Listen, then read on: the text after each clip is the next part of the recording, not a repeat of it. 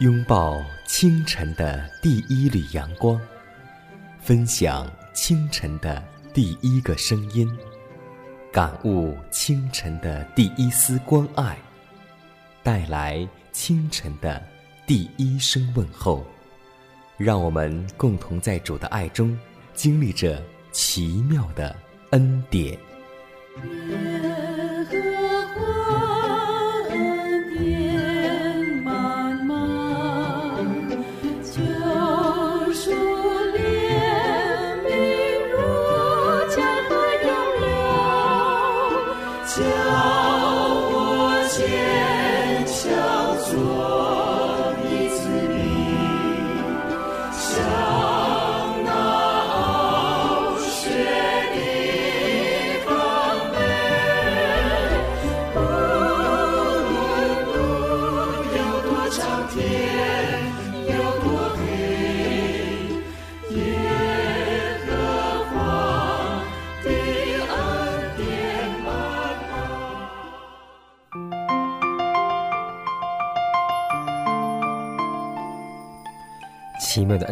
从宝座流出，奇妙的恩典胜过罪恶权势。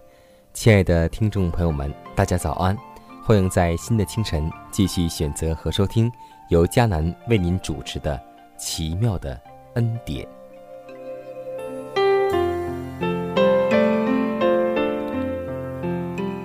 记得我从小的时候跟随母亲去教会，经常听到他们说这样一句经文，就是。你们祈求，就给你们；寻找，就寻见；叩门，就给你们开门。多么耳熟能详的一句经文，伴随我走过了二十多年的生活。是啊，这句话今天听起来还是那样得到安慰和鼓励。今天仔细想一想，确实是这样的。主耶稣没有别的条件，不过是要你渴望他的恩典，祈求他的教导。想望他的慈爱，他说：“你们祈求，这祈求便是表明你领会自己的需要，而且你若本着信心祈求，你就必能得着。主已经担保了他的话，所以绝不至于落空。你若存有真正痛悔的心，那么在祈求救主之应许的时候，你不必自以为狂妄。”当你所求所需的福气，为的是使你能够按着基督的形象成全品格的时候，主就要向你担保你所求的。所以，让我们所求能够为了我们的信仰，为了我们的灵性，而不是为了自己的私欲。现在，就让我们共同在主面前献上我们诚恳的祈求吧。感谢慈爱的圣天父，感谢你为我们存留生命的冠冕。主啊，我们知道在我们生活中有很多软弱的地方，今天我们愿意为自己的过犯，此时此刻向你一一陈明，求你的宝血洗净我们一切的不义，求你赦免我们的罪，让我们带着清洁的心来敬拜你。恳求圣灵赐下能力，赐下力量，帮助我们不再顾念最终的享乐，让我们立下心志，天天过着圣洁和得胜的生活。如此祷告，是奉主耶稣基督得胜的名求。阿门。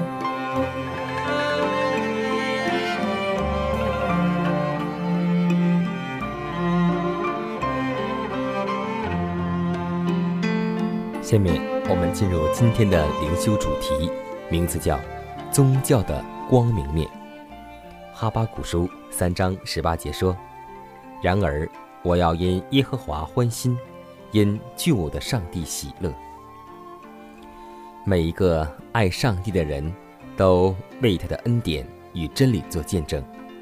凡接受真理之光，要不断求受教，不可保持缄默。乃要不住的彼此谈论，他们要在安息圣日的聚会中，让凡敬畏上帝、思念他名的人，都能够有机会彼此谈论，发表自己的心思意念。天上大军很关心每一位信徒的需要，不管他们的境遇是怎样的卑微，每当他们有机会聚在一起时，都应该时常彼此谈论，论说他们思念主名的感谢与爱情。上帝应该听见我们荣耀他的声音，因此聚会中最宝贵的应该是做见证，因为我们所讲的话都已经记录在纪念册上了。不可专注于曾经遇见过的黑暗，而使仇敌得意；要更充分信靠耶稣的帮助，以抗拒试探。我们若是更多的思念并谈论耶稣，而更少思念谈论自我，就必更多有他的灵格。我们若常在他里面，就必满有平安、信心与勇气。也能在聚会做见证时述说得胜的经验，以致他人因听见我们为上帝做清楚而有力的见证得以复苏。这赞扬他恩典之荣美的感谢，若能够配合基督样式的人生，就有强大的说服力，能有效的拯救生灵。凡每日将自己献给上帝的人。必会表现出宗教的光明与喜乐。我们不应该悲哀的述说那些看来是难堪的试炼，以致羞辱了我们的主。只要我们愿意受教，所有的试炼都能够产生喜乐。整个宗教的生活必是向上、愉快而高尚的，满有善言善行的香气。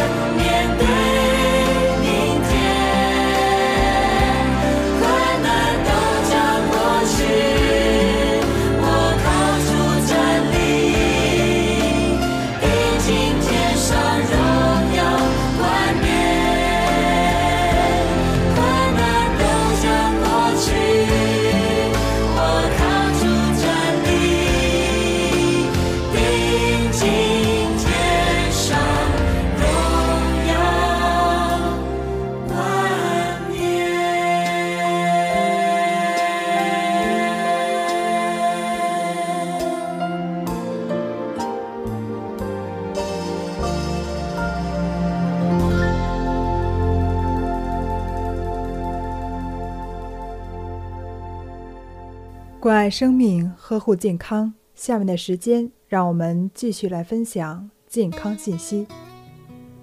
对于涉及私密内容的电话，不少人喜欢躲到建筑物的角落接听，而一般情况下，建筑物角落的信号覆盖比较差，因此会在一定程度上使手机的辐射功率增大。基于同样的道理，处于电梯等小而封闭的环境时，也应该尽量避免打电话。拨电话时，把手机紧贴耳朵。手机拨出电话而未接听时，辐射会明显增强。此时应该让手机远离头部，间隔约五秒钟后再通话。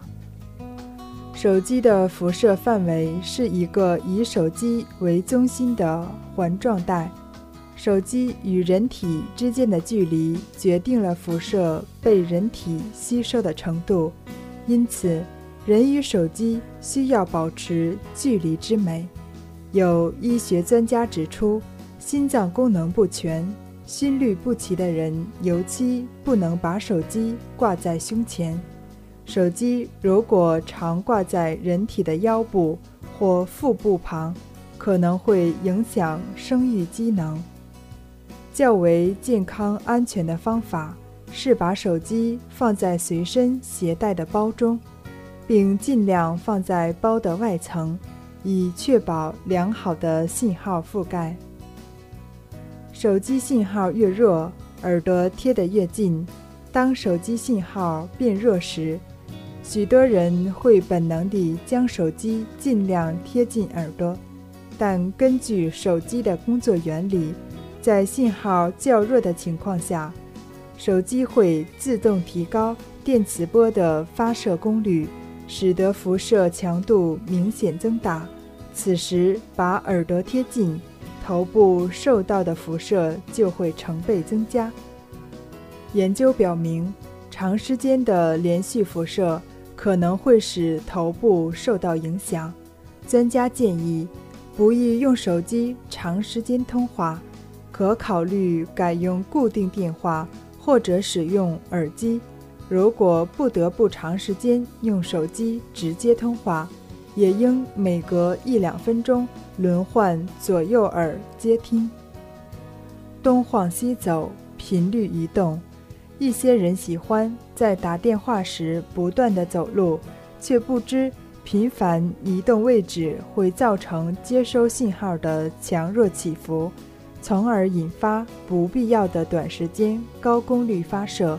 此外，在行驶的车上打电话，手机有可能会为了避免过于频繁的区域切换，而指定覆盖范围更广的大功率基站提供服务，其发射功率则会因传输距离的增加而提高。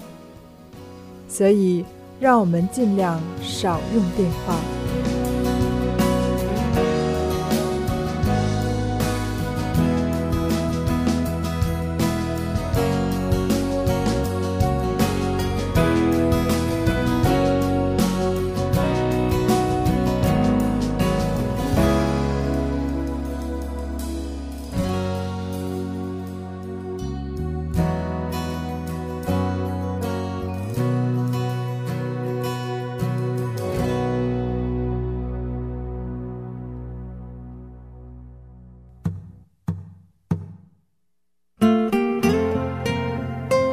上帝是我的拯救，我要倚靠他。耶和华是我的力量，我并不惧怕。人生路上有主同行，不再孤单。因你与我同行，我就不会孤寂。欢笑是你同喜，忧伤是你。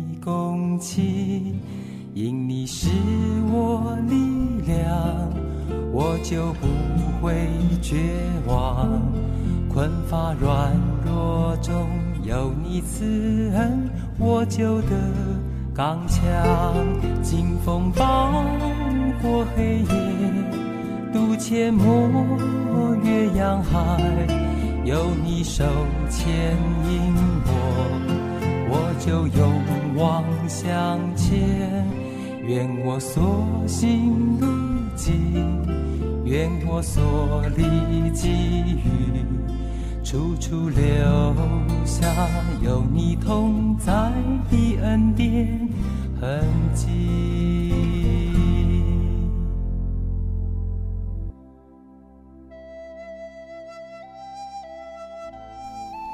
下面我们来分享一则小故事，名字叫《愚昧之死》。在南太平洋的巴布亚新几内亚的一些原始部落中，居民们常得一种怪病。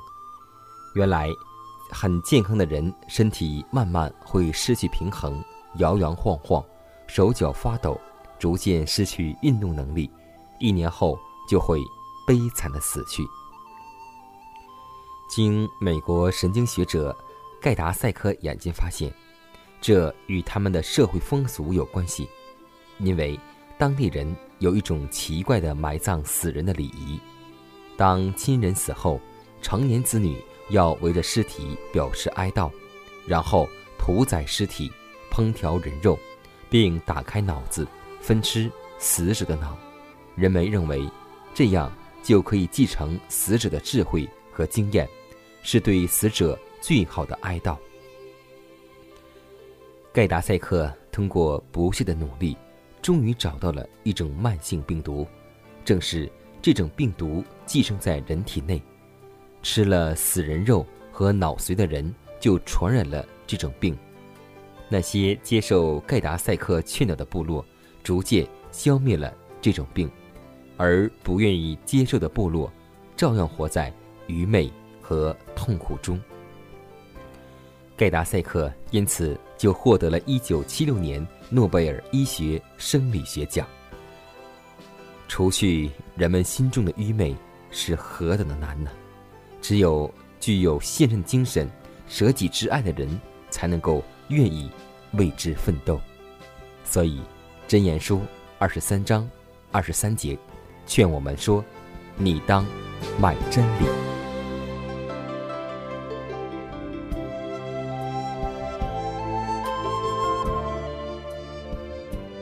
看看时间，又接近节目的尾声。最后要提示每位听众朋友们，在收听节目过后，如果您有什么圣灵感触或是节目意见，都可以写信来给佳楠，可以给我发电子邮件，就是佳楠的拼音圈 a v o h c 点 c n。佳楠期待你的来信，佳楠期待你的分享。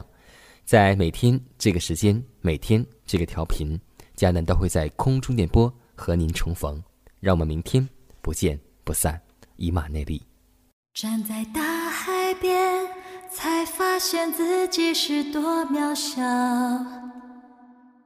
登上最高山，才发现天有多高。浩瀚的宇宙中，我真的微不足道，想。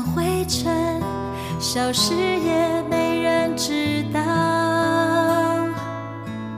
夜空的星星仿佛在对着我微微笑，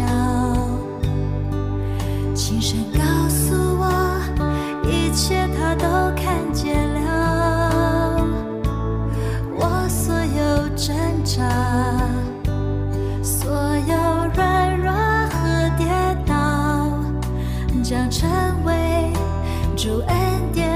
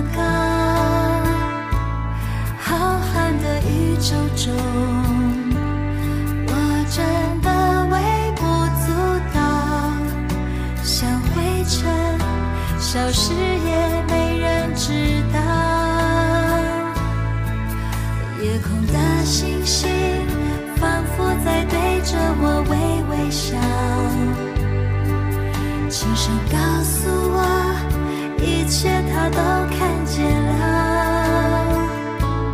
我所有挣扎所有软弱和跌倒将成为主恩。